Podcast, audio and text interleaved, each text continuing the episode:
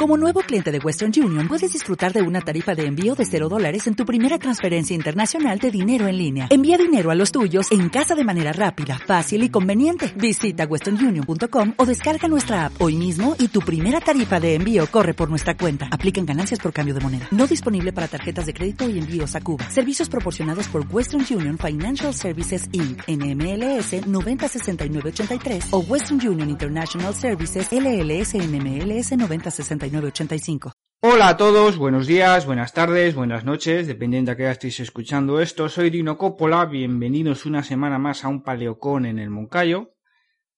En este programa voy a tratar acerca de la emigración en España, la figura del que parece eterno emigrante español, intentando hacer una retrospectiva en base a experiencias porque, bueno, siempre podríamos hablar de un contexto histórico, además hay información disponible en Internet, pero quiero hablar desde un punto de vista casi más personal o familiar. Y como yo práctica, yo no he tenido familiares que han emigrado al extranjero.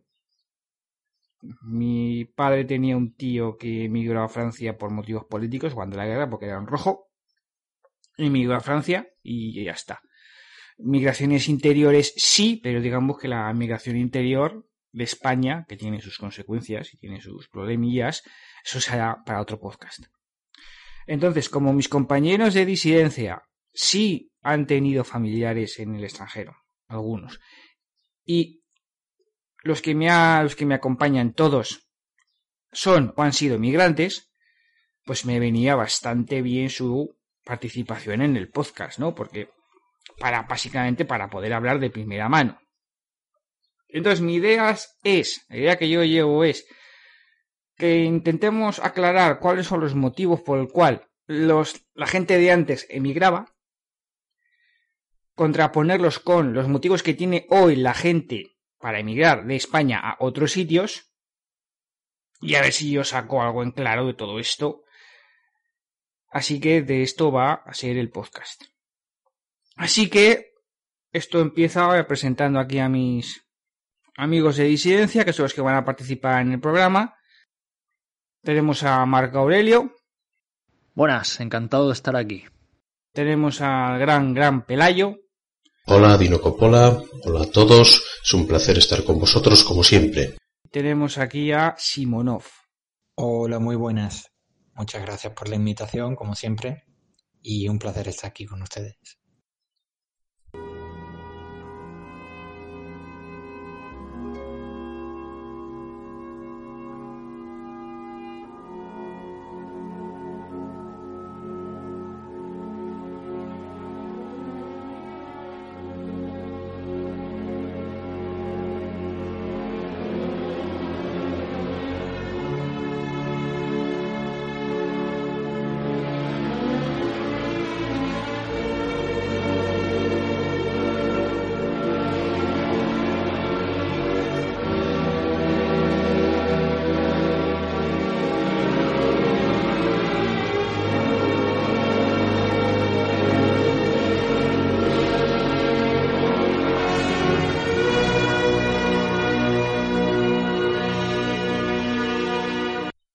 Cuando hablamos de la emigración en España, cabe la posibilidad de que a muchos no les sorprenda.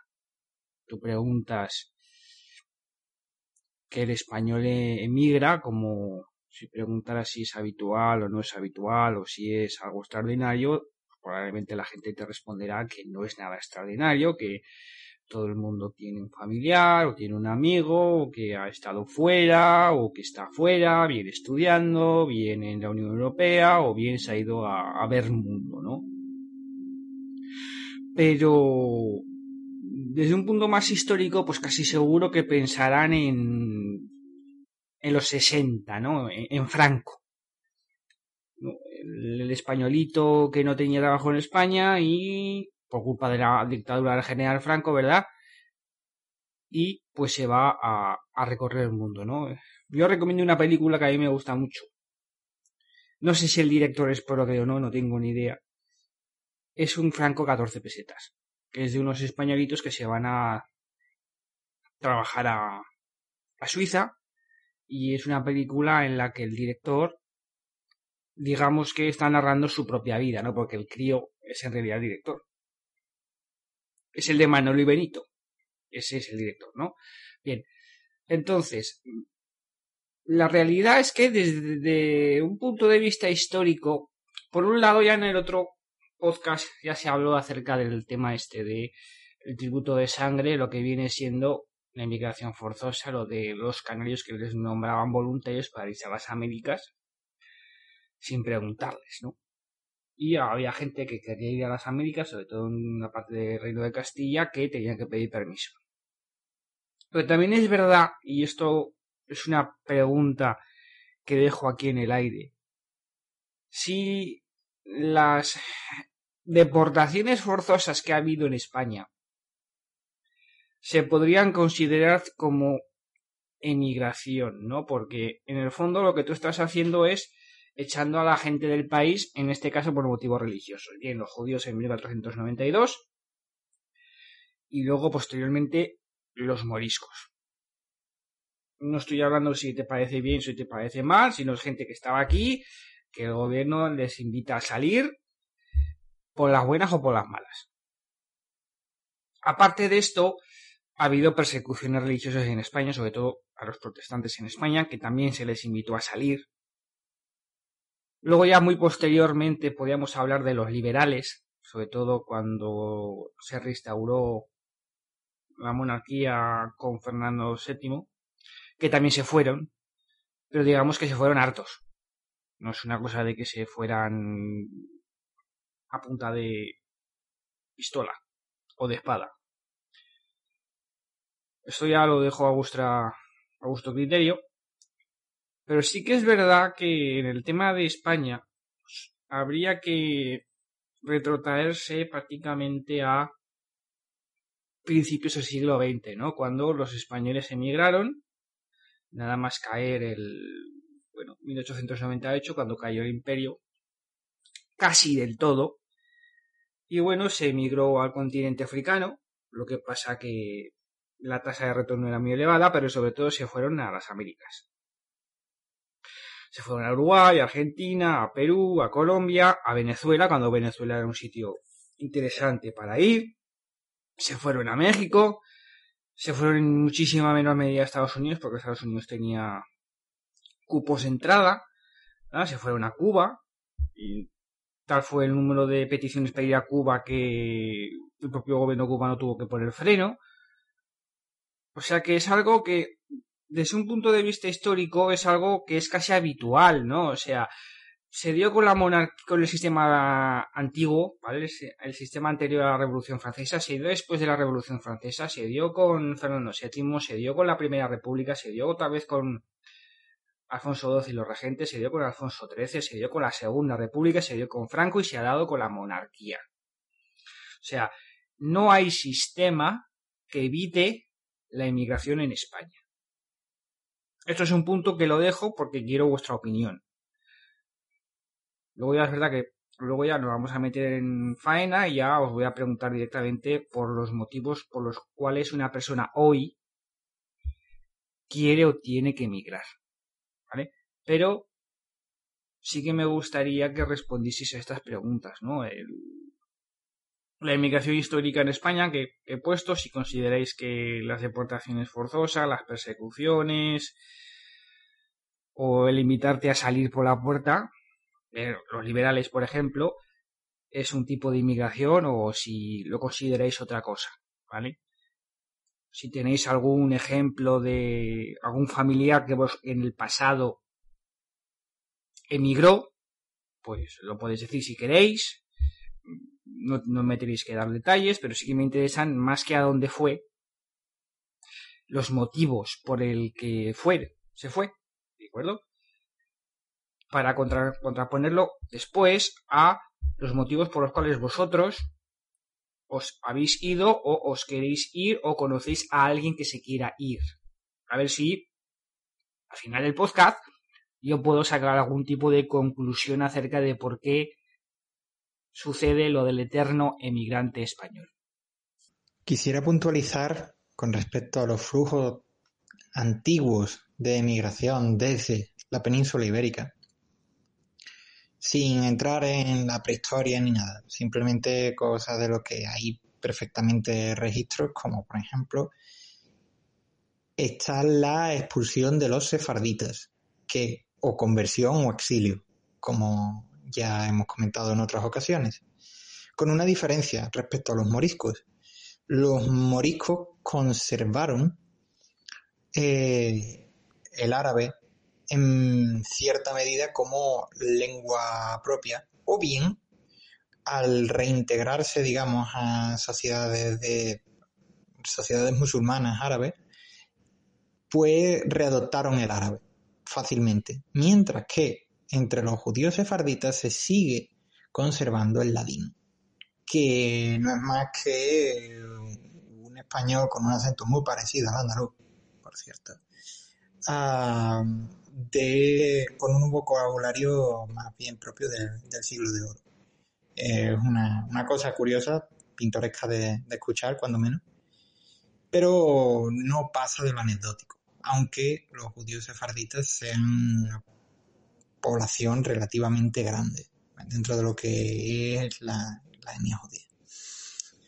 Por lo demás, eh, era solamente eso lo que quería puntualizar antes de los flujos emigratorios que nos interesan, que son de aquellos de los que tenemos más o menos memoria abuelos en adelante.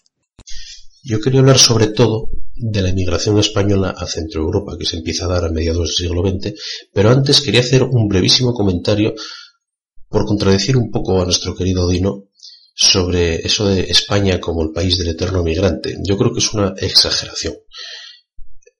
Yo creo que España no ha sido más que otras naciones europeas un centro emisor de población afuera. No es que la tierra española haya expulsado a sus hijos en números masivos que nos hayan hecho especialmente que una nación de migrantes.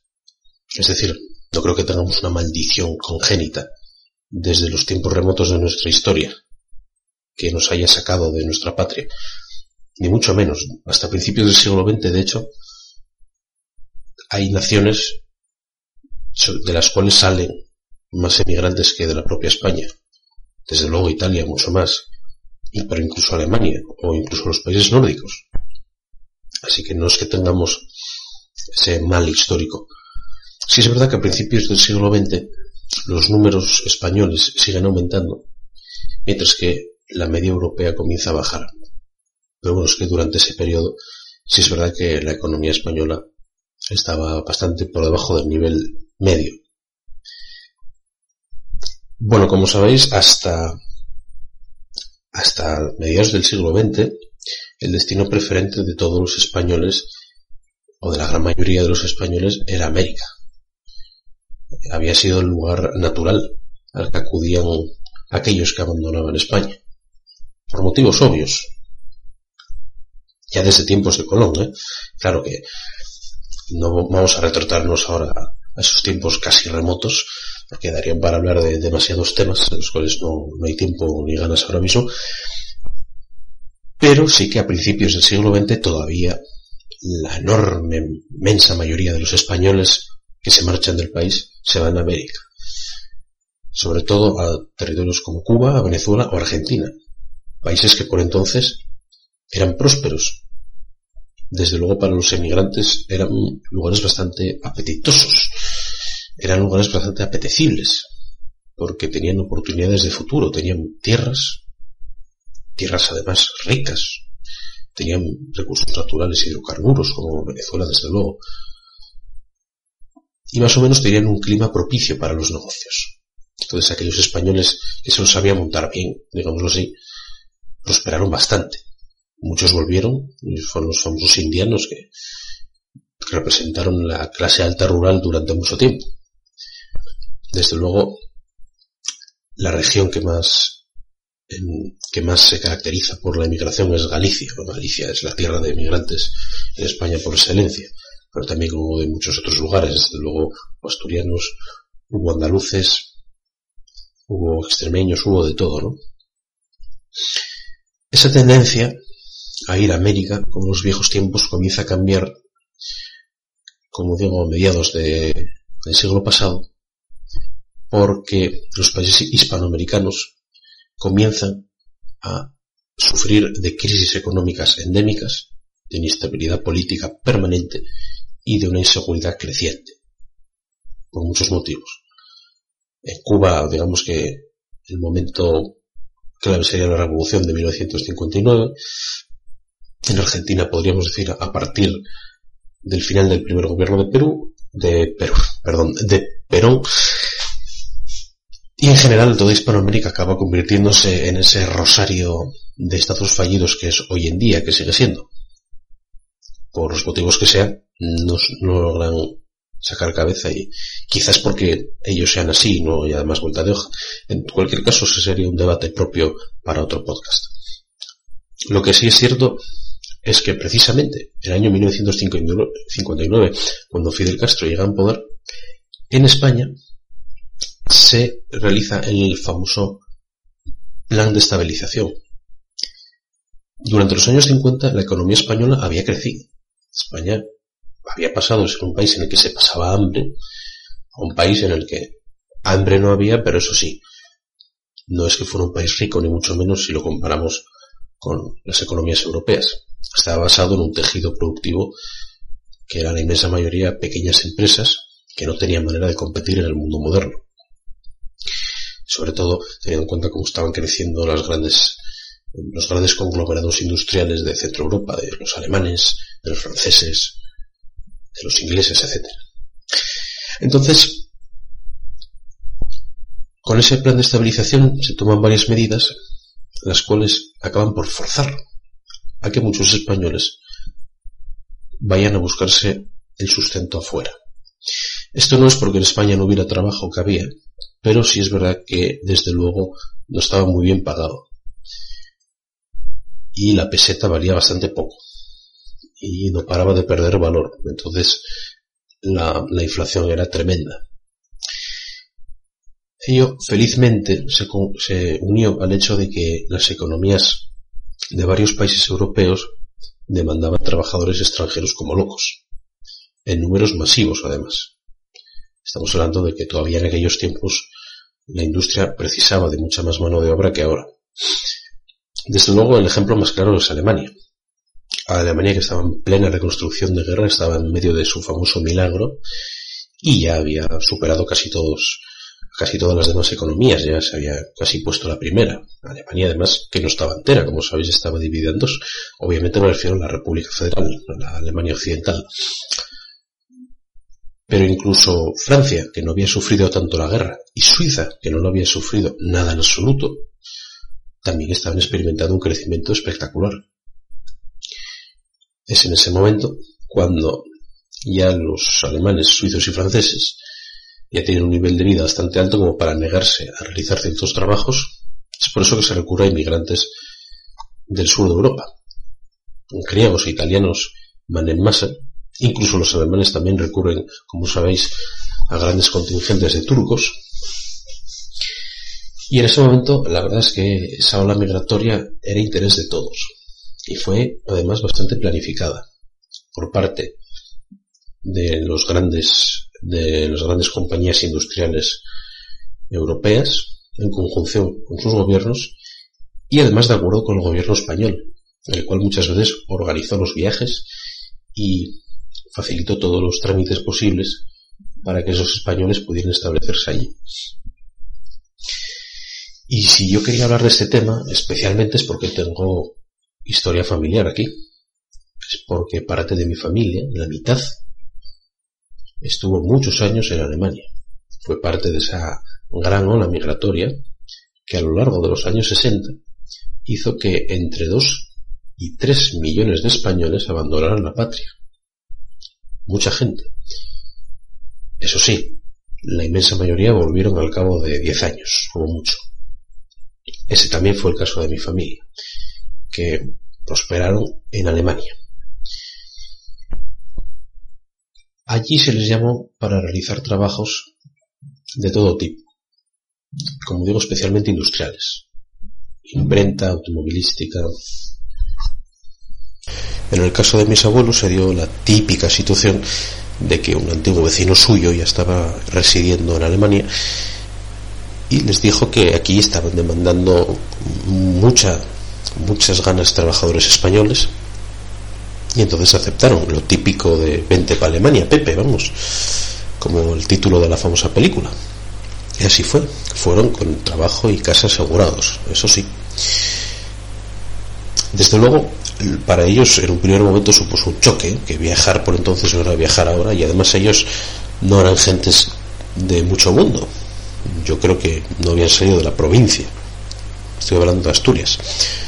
Y desde luego no tenían gran formación poco más que el colegio, como la inmensa mayoría de los españoles de la época. Entonces para ellos, por lo menos en un primer momento, tuvo que suponer un impacto fuerte. Y desde luego tuvo que suponer mucha tristeza para tantas familias ver cómo sus miembros, sobre todo hombres, sobre todo los cabezas de familia, abandonaban la patria que fuera por un tiempo. Y de aquella aparte de alguna llamada telefónica esporádica, no, no había contacto permanente como ahora con los móviles y internet. De todas formas, viéndolo un poco de manera séptica, sobre todo con distancia, la verdad es que aquella ola migratoria en realidad fue positiva, fue positiva para todos. En primer lugar fue positiva para los propios emigrantes que pudieron ganarse un buen dinero incluso trabajando poco tiempo, y todavía a día de hoy el Estado francés, el Estado alemán, el Estado suizo, hasta donde yo sé, sigue pagando la, la jubilación de sus antiguos trabajadores. Ojo esto, o sea que aún así sigue suponiendo hoy en día, en el año 2020, una fuente de riqueza. En segundo lugar, interesó a los, a los países de llegada, lógicamente sobre todo a las empresas que les contrataban, porque era mano de obra más barata que los alemanes o que los suizos o los franceses en su caso. Pero además era una mano de obra que desde luego no era nada conflictiva y muy trabajadora. Los españoles de la época eran gente muy seria y muy trabajadora. No muy bien formada quizá, pero con el tiempo seguro que la mayor parte aprendieron más de lo que tenían que aprender y desde luego a lo que es los países en sí les interesó porque fue un factor de crecimiento de sus economías en medio de su de su de su gran crecimiento. Bueno y también interesó al Estado español. El Estado español por una parte lo que se ahorraban servicios sociales con esta gente trabajando fuera. En segundo lugar con lo que estos españoles trajeron de dinero o enviaron de dinero sus familiares en España. Las famosas divisas, que fueron un factor muy importante de desarrollo para España, que permitieron ese permitieron a muchos comercios prosperar, por ejemplo, seguramente en la familia X, como pasó, como pasó en la mía, los parientes de aquí que se quedaron aquí tenían un negocio que igual no iba muy bien, pero gracias a las ayudas de los que estaban fuera, pues lo sacaron adelante. En definitiva, que ese proceso benefició a todos, más o menos. Y como digo, al cabo de 10 años, más o menos para 1970 o 1973, la inmensa mayoría ya habían vuelto. Y habían vuelto además con más dinero y más prosperidad. Por eso cuando se habla de España como país que, de emigrantes, muchas veces se nos dice por parte de los medios que no podemos criticar la inmigración porque nosotros también fuimos inmigrantes. En sí la afirmación es cierta. También España fue un país de inmigrantes, correcto. Pero claro, hay que ver qué tipo de inmigrantes y en qué contexto. Porque si comparamos el contexto actual en el que seguimos recibiendo eh, inmigración, no ahora mismo con el tema del coronavirus, sí, pero vamos, que, desde luego cuando vuelvan a abrirse las fronteras volverá otra vez la gran ola un país como España, con la altísima tasa de desempleo, con, un problema que estamos expulsando nosotros también a nuestros jóvenes, ¿no? También aquí en España está habiendo una emigración fuerte, o sea, no se puede comparar la situación actual española con lo que era la, la Europa de los años 60. Es inconcebible la más mínima, la más mínima comparación. Y de hecho, también cómo es la calidad de esa inmigración, porque aquí no solo recibimos grandes cantidades de inmigración ilegal, sino que la que es legal mm, no, no, sirve, o sea, no, no sirve para nada, todos mis respetos. lo que hace es consumir ayudas sociales. El caso de, de los emigrantes españoles era todo lo contrario. Fueron allí, y esto lo sé de primera mano, que, que nadie dude de que estoy diciendo la verdad, fueron allí, en primer lugar, porque le interesaba el país de, de recepción. Si no, no hubieran ido. Desde luego, legalmente cumpliendo todos los visados posibles. Eso, eso sin discusión. Segundo, con contrato de trabajo. Siempre con contrato de trabajo en origen. O sea que ya iban con trabajo asegurado. En tercer lugar, con revisión médica que se hacía en España antes de partir.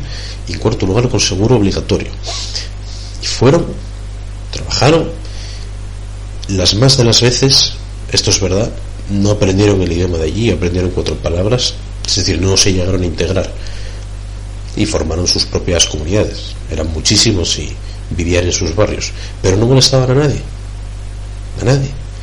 Y cuando se iban, cuando salían de su ámbito, pues desde luego máximo respeto a los locales, aprender por lo menos las palabras básicas para desenvolverse e incluso hubo una minoría que sí es verdad que se integró, sobre todo algún español que se quedó con alguna teutona, sí. Pero aún así, el hecho de que no se integraran no quiere decir que no hubiera sido, no fue una inmigración casi ejemplar en cuanto a su comportamiento. Si hubo algún caso que no fue así, yo personalmente no lo conozco. No se puede decir lo mismo de la inmigración que está recibiendo España actualmente, ¿eh? a tenor de cuando, por ejemplo, vemos los datos de población carcelaria, casi la mitad son extranjeros. Yo creo que ese, dato por sí solo habla bastante. En fin,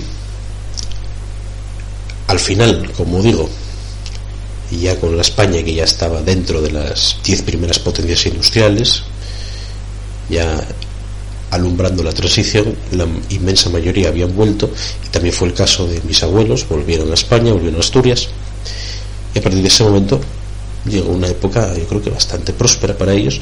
Prueba de ello. Prueba de ello es que durante los 70, los 80 los 90 e incluso los primeros 2000 la emigración que había sido una constante en la historia española y que había sido tan numerosa a mediados de siglo la emigración durante esos 30-40 años prácticamente desapareció. O sea, de la generación de mis padres, yo soy nacido en los 90, por lo tanto la generación de mis padres fueron entre los 50 y los 70, la famosa generación boomer, en la que en parte la que hundió a este país después de que los abuelos la levantaran, ¿no? Bueno, como digo, la generación boomer es una generación que no ha tenido la necesidad de salir de España. Ha podido tener épocas mejores o peores, ha tener alguna que otra crisis económica, sí, y épocas de desempleo, pero el hecho de que estando ya dentro de la Comunidad Económica Europea con libertad de movimiento y habiendo más posibilidad para viajar que en tiempos anteriores, teniéndose en cuenta que no hubiera marchado casi nadie, que en España se hubiera quedado casi todo el mundo, yo creo que habla de que por lo menos el país era España era un país con expectativas.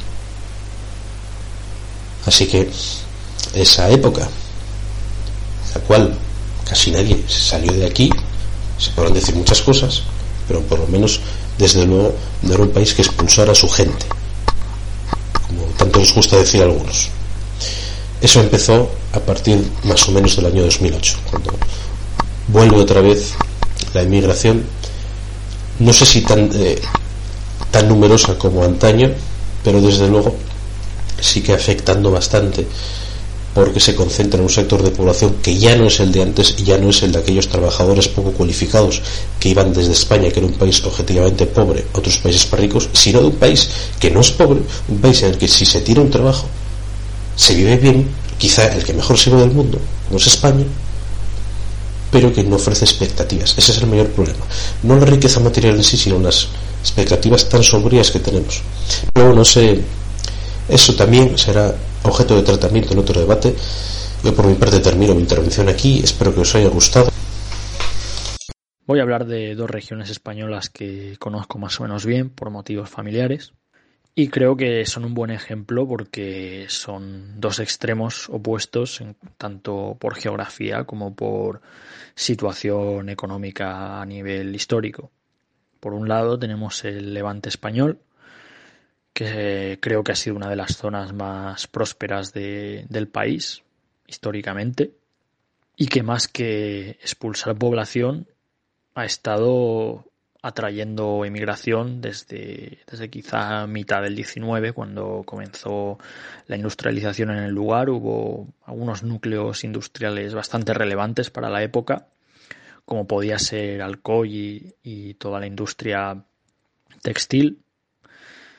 Y aquí, pues ya desde esa época comenzaron a venir muchos emigrantes de, zonas fronterizas, de regiones que, pues, que estaban al lado. Y aún así, con estas, eh, en el 20, la primera mitad, hubo una emigración muy relevante, parte temporal, parte definitiva, a, lo que era el, protectorado francés de Argelia, sobre todo la ciudad de Orán. La ciudad de, Orán llegó a tener tal cantidad de, españoles, sobre todo de, esta, de esta zona levantina, que se podía decir que era una ciudad española más, como lo había sido siglos anteriores. Orán fue una, plaza fuerte del Imperio Español, pasó a manos francesas en algún momento y, una vez llegado a este punto, pues comenzó a atraer mucha, mucha inmigración española. Todo esto, claro, Mm, se, se, acabó de raíz con los sucesos que creo que, que todos conocemos de la independencia de Argelia, la descolonización, en la que los descendientes de, de, esta población tuvieron que ir huyendo porque los iban a matar. Básicamente los argelinos querían, querían hacer un genocidio étnico de, de toda la población de origen europeo que había en el lugar.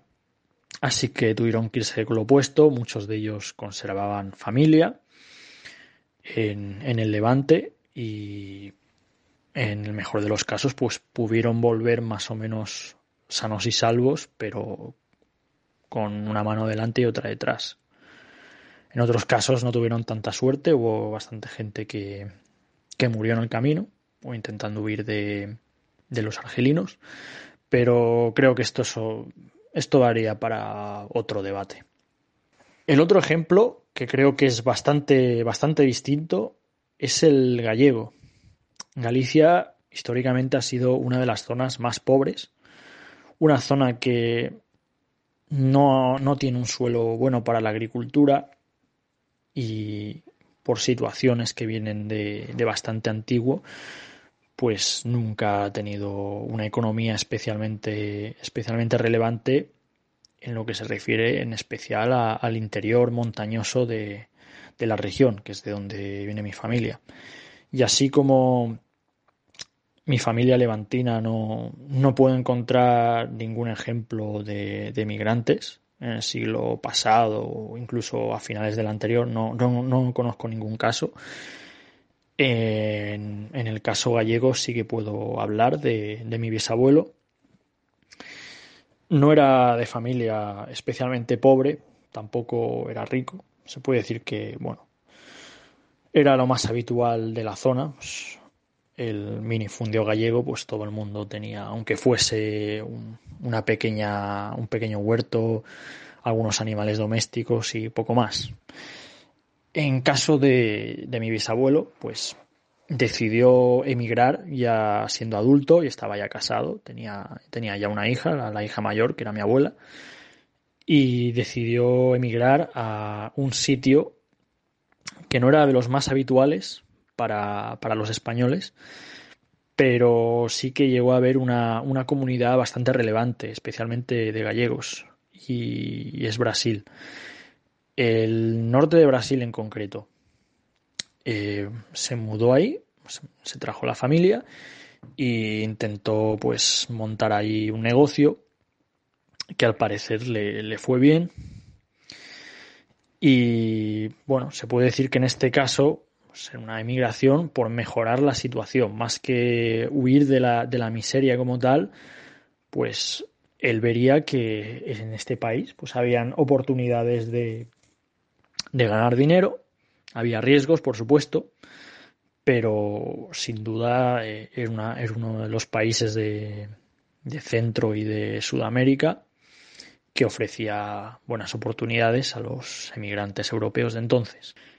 En esa época la ciudad en la que se asentó no, no, se parecía tanto a la de ahora. Estamos hablando de una ciudad que tendría a lo mejor unos, unas docenas de miles de habitantes y que no tenía ni de lejos el tamaño de mega urbe fabelizada que, que es ahora. Y había una comunidad gallega y, y también de, de, otros españoles, por supuesto, y de otras zonas de Europa bastante relevante aunque nunca llegó a ser, a ser mayoría ni nada que se le pareciese, más bien al contrario. De hecho, a partir de aquí puedo contar anécdotas de, de mi abuela, que en los años 20, en la época en la que emigró, creo que sería más bien finales de los años 20, pues tendría 10 años a lo sumo, 10, 8 años, y me contaba bastantes anécdotas de, de la escuela, de la vida ahí en general. Y una que me llamó la atención siempre fue que ella, eh, la escuela en la que podía estar, no era ni mucho menos una escuela elitista ni nada, una escuela normal y corriente, porque claro, llegar era lo que se podían permitir. Y esta ciudad, pues es al igual que, que la región en el norte de Brasil, pues es de las que tiene más porcentaje de, población negra, porque es donde estaba la mayor, la mayor parte de esclavos. Así que era la única niña blanca de la clase y las compañeras pues eran todas negras y, y la hacían bullying, obviamente. Es algo que no se, no se tiene mucho en cuenta, pero en esa época efectivamente ya, ya existía el racismo antiblanco incluso en, en Brasil le, hacían, le llamaban gringa, algo que pensamos que es una palabra que nada más que se usa para, para gente pues, de Estados Unidos, de, de fenotipo claramente nórdico.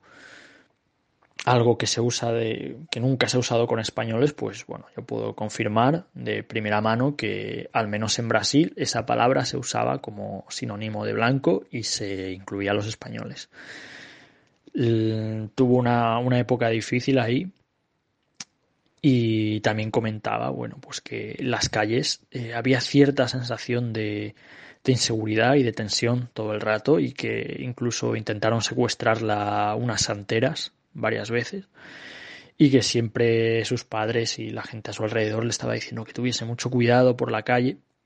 Y ojo, estamos hablando de los años 20. Ahora ya las zonas por las que podía intentar pasar serían zona no go, sería zona de, de favela intransitable. Y bueno, pues esto también contribuyó, junto a que mi bisabuela nunca acabase de adaptarse al clima, a que mi bisabuelo pues acabase por volver con mi, con mi bisabuela y mi abuela. Luego sí que es cierto que tuvo, tuvieron más hijos ahí y estos sí, parte de ellos volvieron a, España y parte de ellos se quedaron ahí y bueno, ya hasta, ya hasta hoy sigo teniendo familia y más o menos pues mantenemos el contacto, lo cual es curioso porque han pasado ya, ha pasado casi un siglo. Es curioso, pero sí, se, se ha mantenido. Mi bisabuelo era, por decirlo así, el, el tipo de, de migrante español que no iba a países desarrollados, sino a países por desarrollar, por decirlo así, a países en los que no ibas a que te diesen un trabajo, sino ibas a crear tu propio puesto de trabajo ahí. Un tipo de, de migrante que, bueno, fue bastante común en, en países como, como Cuba, como Brasil, también como Argentina, y que hoy en día creo que está prácticamente extinto o ya al menos está en unos números mucho más pequeños. El, y quitando este caso que queda ya bastante atrás en el tiempo, el siguiente en emigrar he sido yo. Algo que, la verdad, contra todo pronóstico, porque yo en un principio era muy, muy reacio a incluso hacerme la idea de, de emigrar, porque siempre he sido una persona que ha intentado buscar soluciones a los problemas y en esa época pensaba que sería posible encontrar alguna forma. Pero el pensamiento de emigrar es algo que apareció como, como una posibilidad, o sea, no como, como una idea formada, pero sí como una posibilidad que estaba ahí y que hace cosa de, de cinco años, pues empecé a ver síntomas preocupantes en la sociedad española a nivel de economía y de sociedad. Veía problemas estructurales que no pensaba que, que fuesen a, solucionarse, sino por desgracia iban a ir a peor. Y la idea de, emigrar pues fue tomando cuerpo, pero nunca, nunca tuve ningún plan de, de migración ni, ni tampoco me, me puse yo a dar el paso, pero por, por casualidad pues tuve una oferta para trabajar en el extranjero. No era un trabajo que digas es el trabajo de mi vida, ni mucho menos tampoco era un trabajo que estuviese especialmente bien pagado. Tampoco era siquiera un trabajo que, que tuviese que ver con mi, con mi carrera, pero bueno, me apareció y la verdad es que sin casi pensarlo en dos semanas estaba ya con las maletas allá. Era algo que, como dije, pues no, no me lo esperaba, ni, ni la verdad lo había planeado, pero una vez que estás ahí, lo, lo, primero que piensas es que es algo temporal, por supuesto, que vas a estar como mucho un año o dos, porque el trabajo tampoco es que ni por sueldo, ni por expectativas laborales, ni, ni por nada, no es, no, no es algo en lo que quisieses estar demasiado tiempo. Pero entonces van pasando los meses y a las malas pues te vas acostumbrando a la vida ahí, te vas haciendo una idea del idioma, te vas haciendo una idea de, de, las posibilidades, vas conociendo el país mejor, con sus cosas buenas y sus cosas malas. Y esto, pues al final, acabas por acostumbrarte, por decirlo así, acabas por hacerte un sitio. Pero esto, la verdad, creo que es algo que pasa en una minoría de, de migrantes. Es decir, la mayoría de casos de, de, españoles que conozco viviendo aquí, la mayoría, mmm, como mucho, han estado dos años y luego se han vuelto, ya sea a España o a otro país, por la razón que sea. Normalmente razones económicas, razones climáticas, culturales, pero no es un país en el que no es un país que sea, la verdad, acogedor para el emigrante. No lo es. De hecho, diría que es un país no de los más hostiles, pero no es un país en el que te vayan a recibir con los brazos abiertos y te vayan a reír las gracias por tu origen, ni mucho menos. No, no existe la cultura de la bienvenida que puede existir en España. Y bueno, en mi caso, pues sopesé las cosas buenas, las cosas menos buenas, las cosas malas y la situación de, España, así que al principio, aunque quisiese creerme yo mismo que era algo temporal, pues lo he ido posponiendo y ya, ya he pasado los tres años. El motivo por el que los españoles emigran aquí, sin duda, es económico, al menos en la mayoría.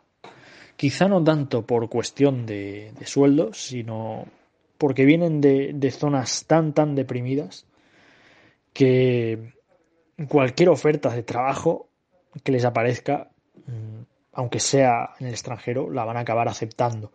Si no tienen contactos, ni tienen aspiraciones funcionariales, ni nada de eso.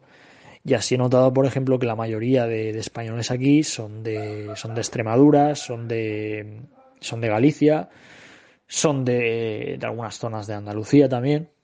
Llegados a este punto del programa, ahora me toca intervenir un poquito a mí, después de haber escuchado a Simonov, a Pera y a Marco Aurelio habéis estado muy bien. Lo que voy sacando en, en claro, no solo por lo que vosotros habéis dicho, sino por cosas que yo ya estoy investigando, cosas de las que yo me acuerdo.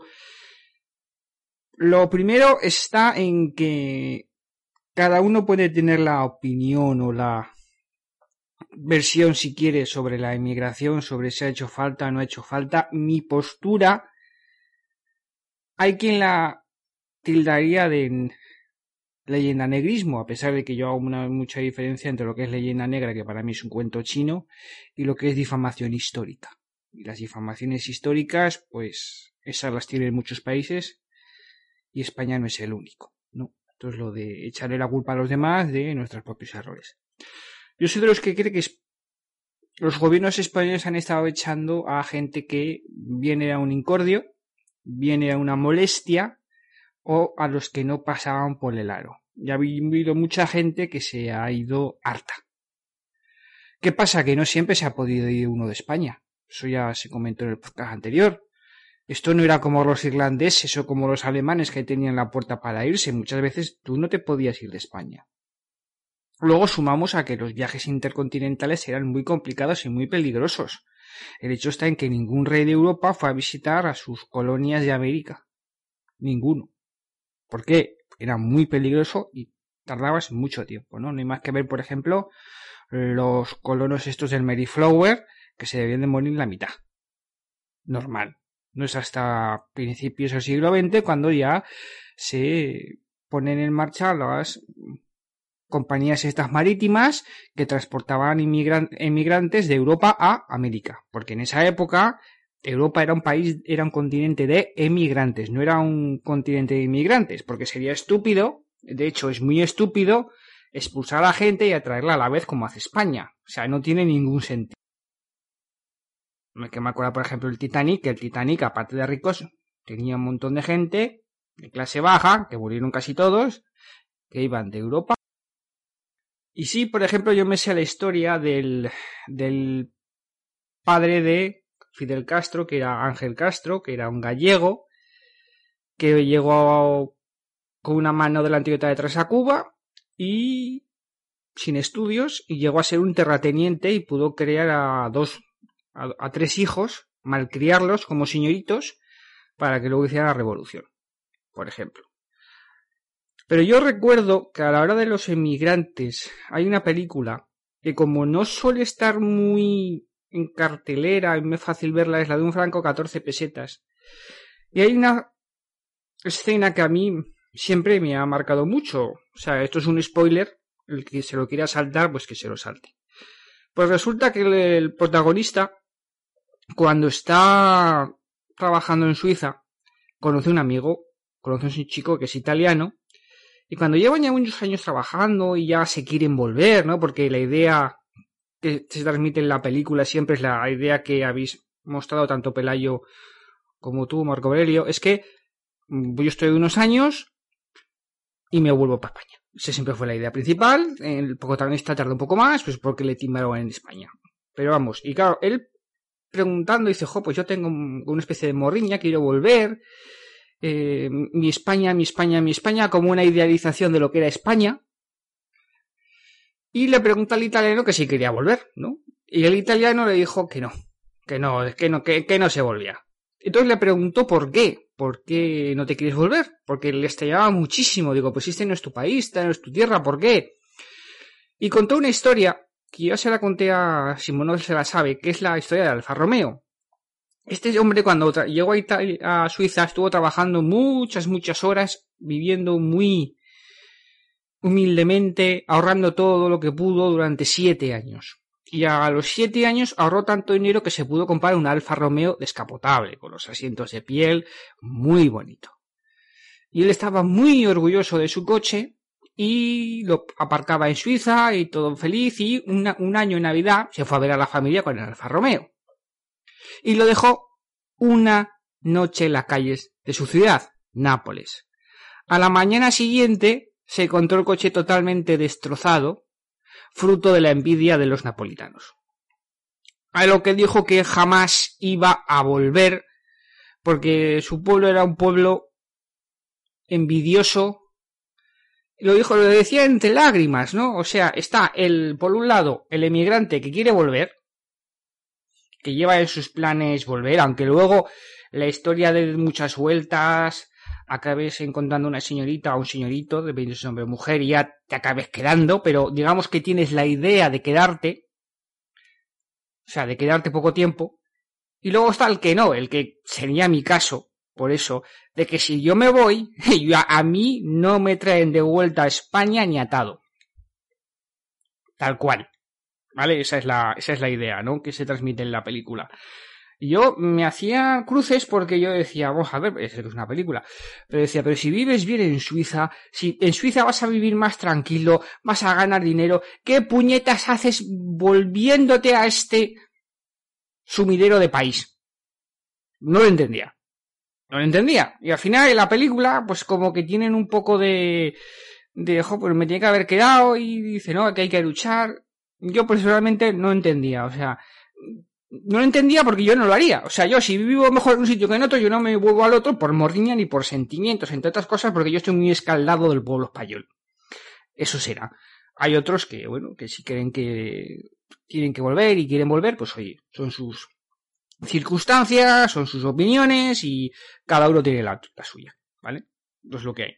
Pero la mía está clara, yo no me he emigrado nunca, yo sería como esos europeos que emigraban al continente americano para no volver. Yo sería uno de ellos.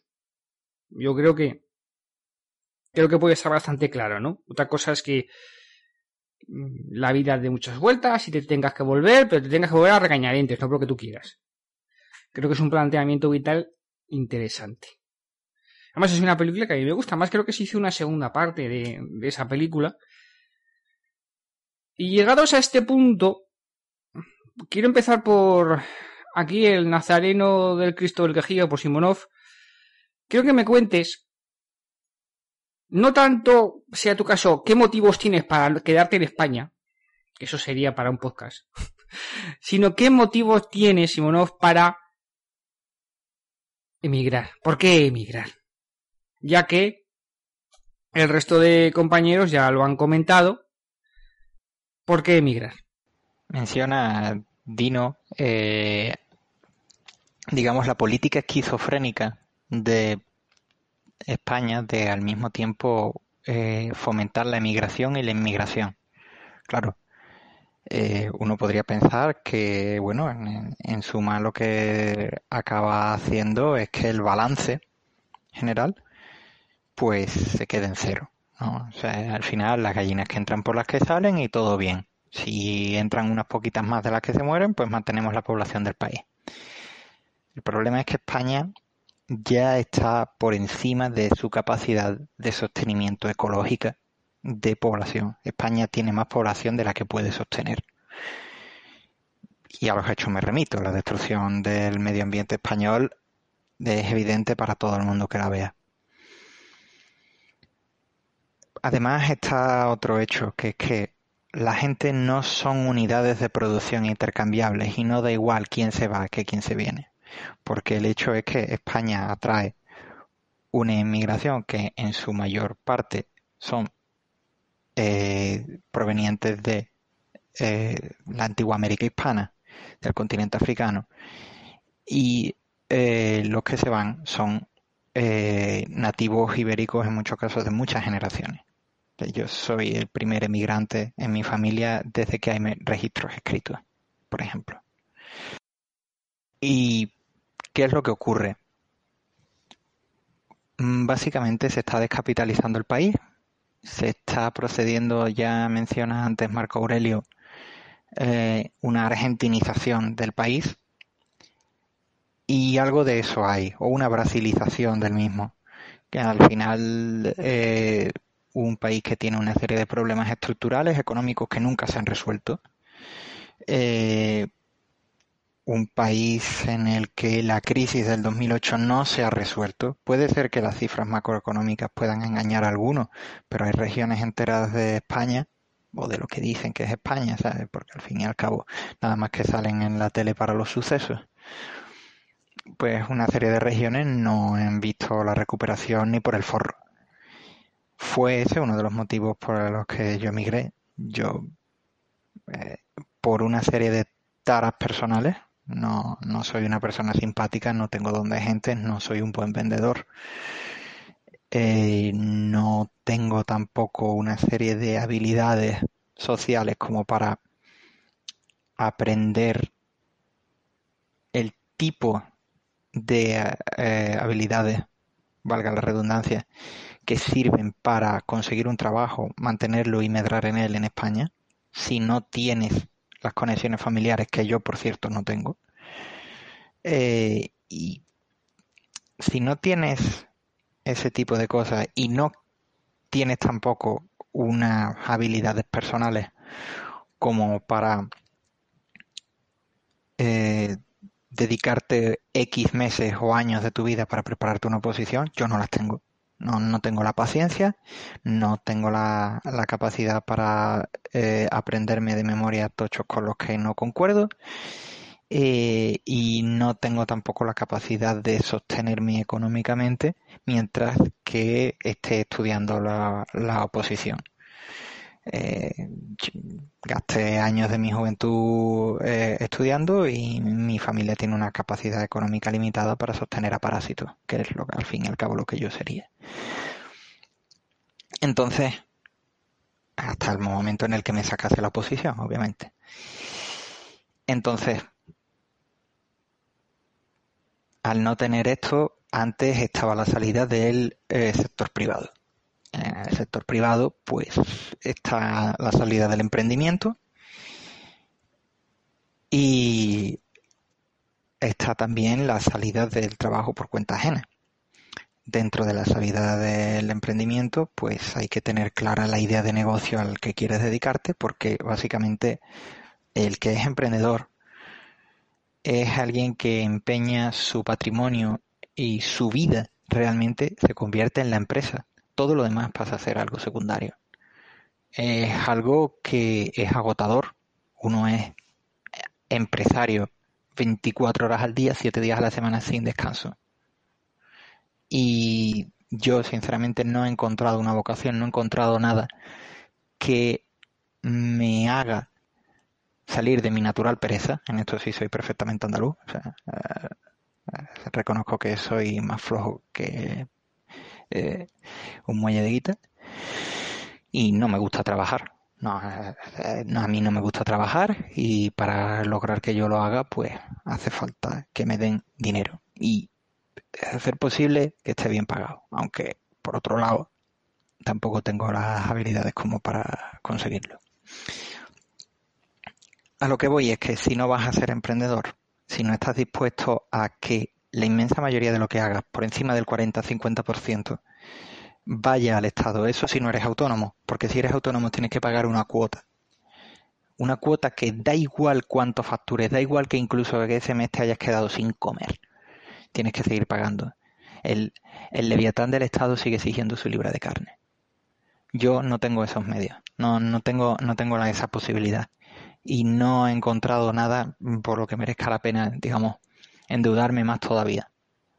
Eh, entonces queda el trabajo por cuenta ajena. En el trabajo por cuenta ajena yo ya lo intenté en España y en mi campo profesional, al no tener eh, conexiones personales, al no tener, eh, digamos, el tipo de cualificación profesional buscado por las empresas españolas, pues me tocaba tragarme unos cuantos de años de muchísima mierda. Muchísima mierda en el sentido de contratos temporales que ni siquiera se cumplen, de muchísimas horas extras no remuneradas, de horarios absolutamente demenciales que no se pagan con la nocturnidad que se merece y eh, un precariado con contratos, por ejemplo, por obra y servicio, en los cuales eh, no es que sean un contrato indefinido, porque no tienes derecho a las prestaciones del contrato indefinido. Pero sí que puedes saber que en un momento te llegas tú a tu puesto de trabajo y te dicen, ah, pues tú no hoy no tenías que haber llegado. Eso cuando no es una contratación por 25.000 subcontratas que al final acaba teniendo el mail corporativo de la empresa, pero realmente es lo único que tienes de esa empresa, porque quien te paga a ti es una ETT que a su vez está subcontratada por otra ETT, que a su vez está subcontratada por una subsidiaria de la empresa matriz. Ese tipo de situaciones en España no es que sean comunes, es que son la norma para mi generación.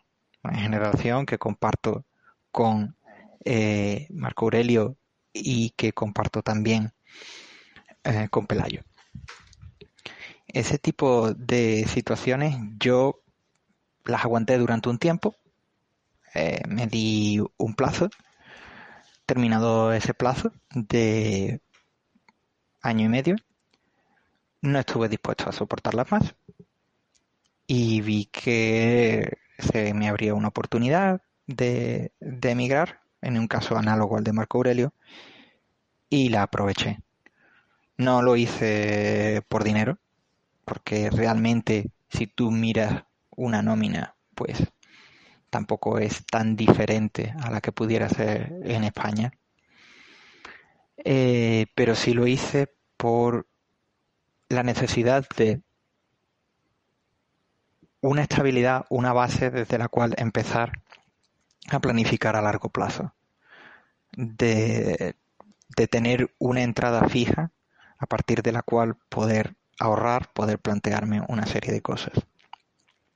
Es duro porque eh, al fin y al cabo tú ves tu nómina y lo que digo, no, no te vas a hacer rico. Si quieres hacerte rico, trata de conseguir un puesto de trabajo en algún país que pague mucho, tipo Australia, tipo Alemania, tipo los países nórdicos.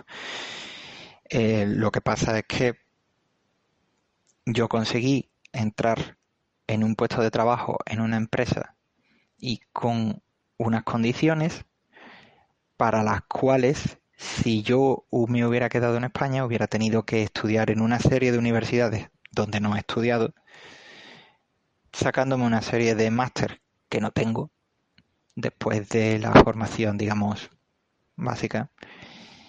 Y sin embargo, sin necesidad de ese tipo de, de formación, pues he logrado estar en un puesto análogo. Y además en una ciudad que tiene unos costes de vida pues inferiores a los que tiene Madrid o Barcelona. Tiene una serie de problemas de por sí. No es eh, un lugar, digamos, al que uno eh, pensaría, no es un lugar turístico, no es un lugar atractivo para el visitante, no es un lugar en el que te vayan a reír las gracias y mm, pues eso, es el tipo de sitio que, como menciona antes Marco Aurelio, si no te gusta, eh, no duras mucho. De hecho, muchas veces el único motivo por el cual alguien puede quedarse a largo plazo es porque se empareje con alguien del lugar. Y normalmente eh, son varones que se emparejan con mujeres del lugar porque al final es la mujer la que decide dónde se vive, en toda pareja. Eh,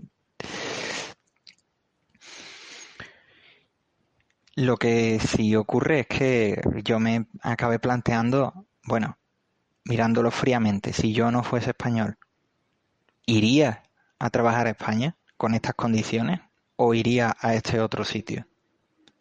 Y pues, lo siento, España como, como, lugar para quedarse si no cumples una serie de condiciones muy determinadas, que es que o bien quieras ser funcionario, o bien vengas de una familia de postín y tengas posibilidad de un puesto de trabajo por enchufe, o bien tengas una empresa familiar de la que quieres a la que quieres dedicarte, o bien tengas un plan empresarial al que quieras dar tu vida, tu cuerpo y tu alma, si no estás en ninguno de estos cuatro casos, eh, la emigración es, un, es una posibilidad. Y es una posibilidad que según el país al que quieras ir, pues es atractiva. Es más atractiva que quedarte. Porque esta otra situación, que es que los españoles que hemos nacido en la generación millennial, ¿no? Eh, tan denostada, pues salimos al mercado laboral en el momento en el que entraba la crisis del ladrillo, más o menos. Nos hemos comido ese pedazo de crisis. Con la larguísima pseudo recuperación que, como he mencionado antes, en la mayoría de España no ha sido una recuperación, no se ha recuperado. Hay puestos de trabajo que han desaparecido para siempre.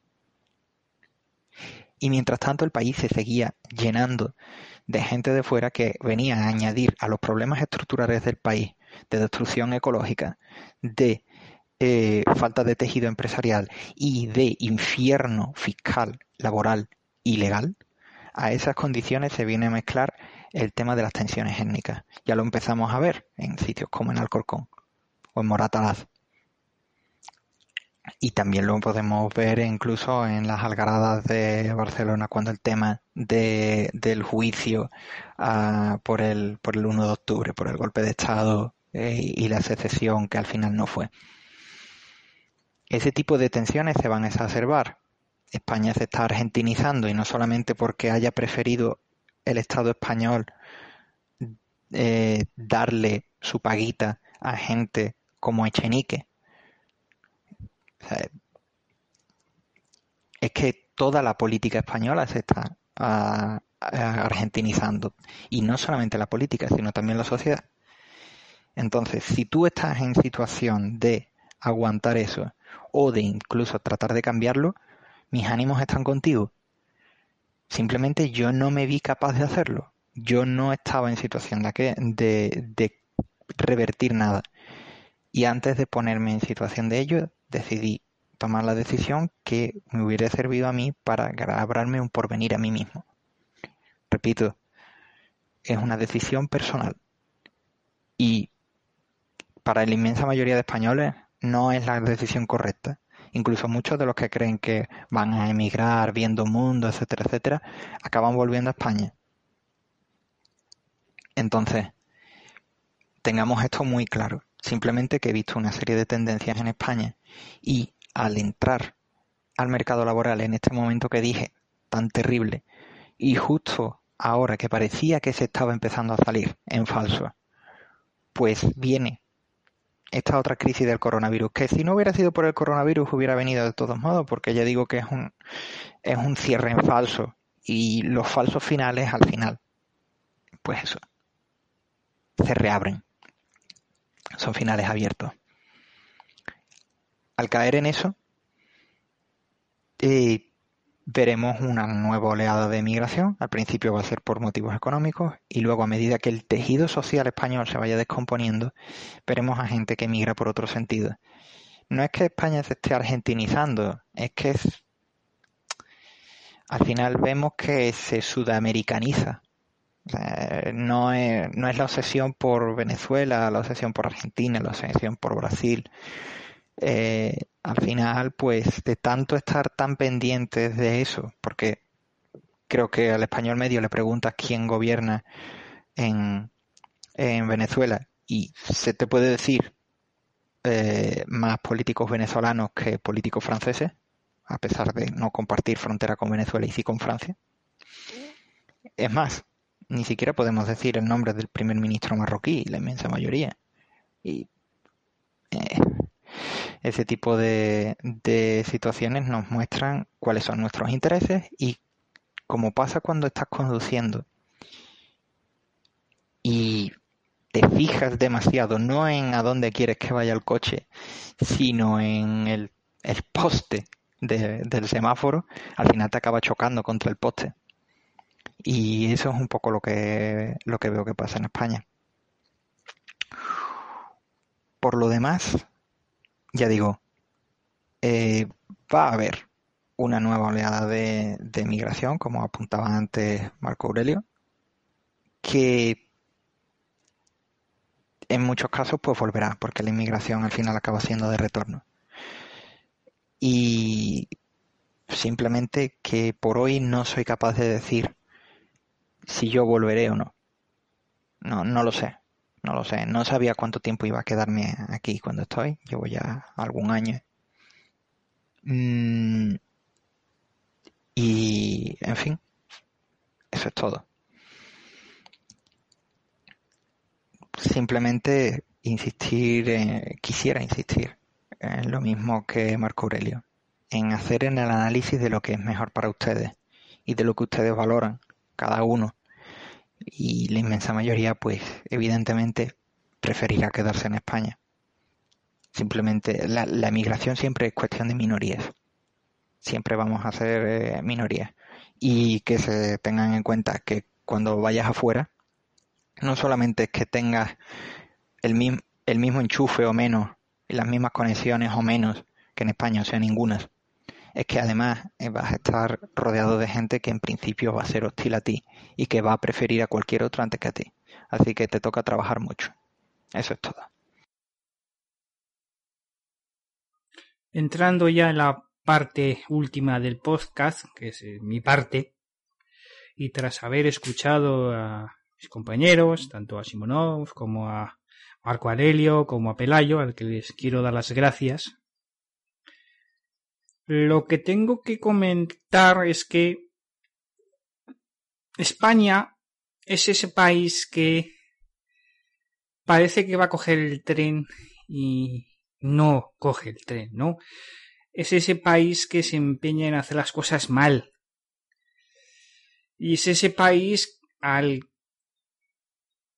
que obra de su propia gente, porque la situación de España de hoy es culpa de los españoles, y los políticos solo son un reflejo de la sociedad, que quede claro, pues está haciendo mucho por hacer que la gente se vaya. A mí recordado vosotros que sois una generación más joven que la mía. Es verdad que le saco como unos 10 años a Pelayo y parece que a Simón le debo sacar 5 o 6. Y es verdad que la gente volvía de su periodo en el extranjero. Pero claro, los 80 y los 90 es un periodo de crecimiento en España. Es un periodo en el que entraban en España ingentes cantidades de dinero por parte de la Unión Europea. A la vez que España tomaba unas decisiones de carácter político que eran terriblemente negativas, ¿no? Por ejemplo, la de quitar la industria. Que repito, nadie nos obligó, como tampoco nadie nos obligó a vivir el ladrillo. Son opciones nuestras que tuvieron consecuencias a largo plazo. Siempre pongo el ejemplo de Irlanda, porque Irlanda dijo que no subía el impuesto de sociedades y que ese era su modelo, y si no le gustaba a Alemania, que se fastidiase. Bien. Entonces es un país que mmm, firmó su sentencia en los 80 y los 90, cuando nadie lo veía, cuando los boomers vivían muy tranquilos y muy felices, a pesar de que había mucha crisis. O sea, la crisis del 94 y el 95 yo la viví con 12, 13 años, vosotros estabais, pues eso, en parvularios, pero digamos que España es un país que tiene crisis cíclicas, porque siempre se han hecho muy malas cosas. La crisis del 2008 os pillaría igual la primera, por, por edad, pero para mí, por ejemplo, no fue la primera. ¿Qué pasa? Que se hicieron horrorosamente malas cosas, ¿no? O sea, la solución a la crisis fue más de lo mismo. Y cualquiera que supiese de números sabía que el problema de la crisis iba a venir dentro de poco, ¿no? Porque España había tirado de deuda, porque había incrementado el gasto, o sea, había hecho todo lo que no tenía que hacer, porque el español sufre de fobia al abandono por parte del Estado lo cual no tiene mucho sentido a no ser que seas una víctima de la posguerra, que a día de hoy deben ser muy poquitas. Pero alguien nacido en los 50, los 60, los 70, 80 o 90 no tiene ningún motivo para tener fobia al Estado. A la ausencia de Estado, perdón. Entonces, vivimos en un país en que los sindicatos son una panda de corruptos con numerosos casos de corrupción en las que hay pruebas más que fehacientes de que se han gastado el dinero lo que no tenían que gastarse, que nos cuestan un ojo de la cara y que no nos representan, literalmente. Me parece que solo el 0,3% de todos los trabajadores está en esos sindicatos. Que hay demasiada gente enchufada al presupuesto general del Estado. Que el Estado debería de ser reducido, pero que la gente no quiere. ¿Por qué? Porque esto es casi como una secta como las de Waco, algo así, que vamos a acabar igual, que se ha llenado el país de mano de obra barata por un tiempo, pero claro, ¿por qué llenar el país de obra barata cuando tienes unas cifras de paro de país tercermundista. Porque la tasa de paro media en España es del 14 y 16%. Eso es, eso es insostenible. Y ahora tenemos emigrantes que vienen aquí a parasitar, ni siquiera a trabajar porque no hay trabajo. Lo cual no tiene sentido, mientras estás expulsando a gente. Y ahora no es que estés expulsando que seas emigrantes, gente como Pelayo, como Marco Aurelio, como Simonov, como eh, Astrol, que también nos escucha, o cualquiera que esté trabajando fuera. No, es que estás expulsando ya a gente ya con dinero. No es que... Estás entrando gente que no tiene nada y que acapara recursos y estás expulsando a gente que tiene los recursos. ¿No? Y eso es tremendamente peligroso. En un país en el que mi generación, no ya la vuestra, la mía ya no tiene garantizadas las pensiones porque esto es un esquema de Ponzi, que es por lo que Bernie Madoff está en la cárcel. ¿Vale? Entonces, el futuro es negro. Y a mucha gente le gustaría irse a un sitio en donde las cosas no se hicieran rematadamente mal. ¿Qué pasa? Que no todo el mundo tiene titulación y gente poco cualificada nativa las hay en todas partes. Pues también está que si todo el mundo se va, pues esto no se soluciona. Y si queremos que esto se solucione, nos tenemos que quedar. Pero también es verdad que había que cambiar la mentalidad. Pero también es verdad que no toda la gente se va, mucha gente se queda, a no ser que el país sea un completo desastre en el que directamente todo el mundo se va. A pesar de que en España desde 2005 hasta ahora hay como unos 4 millones de personas, más o menos, que se han ido del país. 4 millones. Cuando hablan del éxodo venezolano y esto, esas cosas que cuenten el éxodo de españoles que se han ido y que tienen muy poca pinta de volver porque el país no garantiza nada. Más que el robo y el latrocinio. Es lo único que hace. Pero en este punto, sobre el emigrante español tengo algo que decir. Y es que hay un problema con el emigrante español. Es un problema que ninguno ha comentado porque me lo estabais dejando a mí, gracias, que es que exportamos de macre y exportamos progresismo.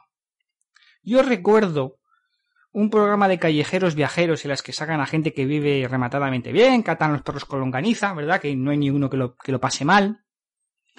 En la que estaban en el estado estadounidense de Maine, un estado poco poblado, donde vive Stephen King, muy blanco y sacaron a, a una española que vivía allí. Fue una sorpresa porque yo dije, han encontrado una española que vive allí. Y era la encargada de que Maine, que era un estado que entonces debía tener como un 91% de blancos, fuese menos blanco porque la multiculturalidad era buena. Entonces, claro, eh, yo juré en arameo. Y es que no puede ser, caballeros. No puede ser. Thomas Jefferson decía, cuando escribió las actas de naturalización, que las escribió a mediados de 1780 por esa década, que había que tener muchísimo cuidado con el inmigrante. ¿Por qué? Porque el inmigrante no solo viene con sus ropajes, no solo viene con sus posesiones materiales, viene con su pensamiento, con su cultura y con su fi con su forma de ver el mundo, ¿no? O sea, en el fondo viene con su país detrás. Entonces, a Estados Unidos había que tener mucho cuidado a quién dejaban entrar. Porque si dejaban entrar a gente del sur de Europa que era católica, con unas formas distintas a ese país de blancos protestantes que era Estados Unidos, pues iban a traer problemas porque iban a acabar introduciendo cosas que no son de ese país en Estados Unidos y se iban a cargar lo que tanto les había costado crear. Y esto lo decía un señor en 1780-1790. Hace mucho tiempo y llevaba razón. ¿Por qué? Porque ahora estamos viendo cómo estadounidenses viajan a la República Checa y quieren convertir la República Checa en la California de los años 80. Vemos a chinos emigrar que, están creando pequeñas chinas. Por ejemplo, se ve muchísimo en Estados Unidos que, que solo quedan la, la Little China Incluso Little Italy ya es Little China también, donde no se asimilan, porque el problema está en la asimilación. Esto es duro, ¿eh? Lo que voy a decir, porque se tiene una idea muy errónea de lo que es el nacionalismo cívico. Porque lo que te estaban diciendo es tú, que vienes de fuera, te damos la opción de asimilarte. Y asimilarte es que tú, que no eres de la nación, puedes entrar en la nación, pero dejando atrás todo lo que tú eres. Para poder pasar a ser, formar parte de la nación nueva. Y eso es tremendamente complicado y esto es casi imposible de hacer para mucha gente de muchas partes del mundo. Y esto Thomas Jefferson lo sabía. Esto es duro decirlo, pero es verdad, porque aquí los españoles, y esto no solo es cosa de los españoles, vamos como si fuéramos ciudadanos del mundo, que todos somos ciudadanos del mundo, que todos somos iguales y que da igual ser de un sitio que de otro, cuando esto es algo que te diría que es casi solo de blancos, porque tú le preguntas a un japonés si un ciudadano del mundo y te va a decir que no. ¿Por qué? Porque él es japonés, él no es ciudadano del mundo, él no es... No, o sea, eso es una chorrada de europeos y de blancos progres, de las cuales nosotros formamos parte. Entonces, vamos a los países a emigrar y ¿qué hacemos? Hacemos una cosa que es muy curiosa. En el caso de Estados Unidos se ve muy fácil. ¿Por qué viajas a Estados Unidos? Por lo que es Estados Unidos. ¿No? Bien. Pues tú cuando llegas a Estados Unidos lo que haces es intentar convertirlo en una socialdemocracia europea. Porque tú te comportas como si estuvieses en España, como si esto fuese la Unión Europea, porque total, tú te vas a acomodar enseguida a Estados Unidos porque tú has visto cómo se hacen las cosas allí en las películas o en las series, ¿no? Que esto es como creerse que tú te puedes acomodar a España viendo películas españolas o series españolas. ¿Verdad que da miedo solo de pensarlo? Pues esto es algo que es una reprimenda que hago. ¿No? O sea, yo te diría que si te ves incapaz de votar a la derecha del país, no emigres. Porque lo único que vas a conseguir es progretizarlo un país y eso no les hace ningún favor. Pero es que no hace ningún favor porque tú llegas y vas a convertir a donde llegas lo vas a convertir en un sitio tan apestado como el sitio del que te fuiste. Y eso se ve en españoles y en no españoles. Y eso es un problema serio que tenemos. Que allá donde vamos exportamos progresismo. Y además lo vemos bien. Y, el progresismo es un cáncer que destruye los países.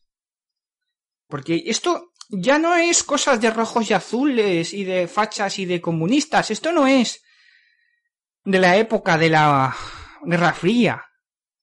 Ahora hay patriotas y globalistas, los que quieren el globalismo y los que no lo quieren. Y los progres son todos globalistas. Y Estados Unidos no es Nueva York. Estados Unidos no es Los Ángeles. No lo es, no lo ha sido nunca y nunca lo será. Y lo mismo pasa con la República Checa, lo mismo pasa con Polonia, con Francia, con Bélgica, con eh, Suecia, con Noruega. Tienen sus formas de hacer las cosas. Y nosotros no podemos llegar ahí y contaminarla, que es lo que hacemos. Como inmigrantes. Que nos quejamos cuando los de fuera vienen aquí y hacen, se comportan como si estuviesen en sus países. Que nos quejamos. Cuando nosotros, cuando nos vamos fuera, hacemos exactamente lo mismo.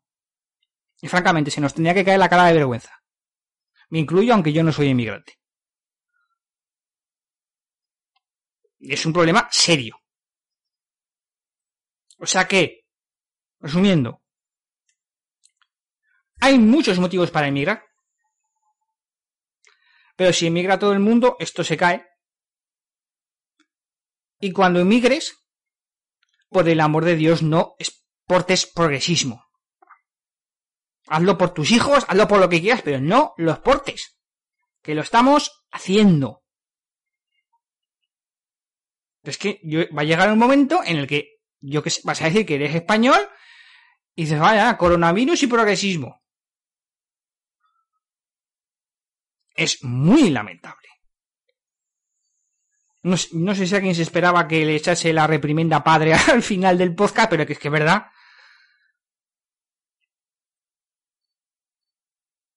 Esto no va a ser eh, todo besitos y todo caricias, de eso nada. Nada de eso nada. Estos podcasts tratan de señalar los problemas y de señalar el elefante en la habitación. Y este era un elefante en la habitación que había que nombrar y señalar. Así que, eh, caballeros, váyanse despidiendo. Yo me voy despidiendo de todos vosotros. El próximo podcast, que no sé cuándo saldrá, pero saldrá, tratará sobre la inmigración interior.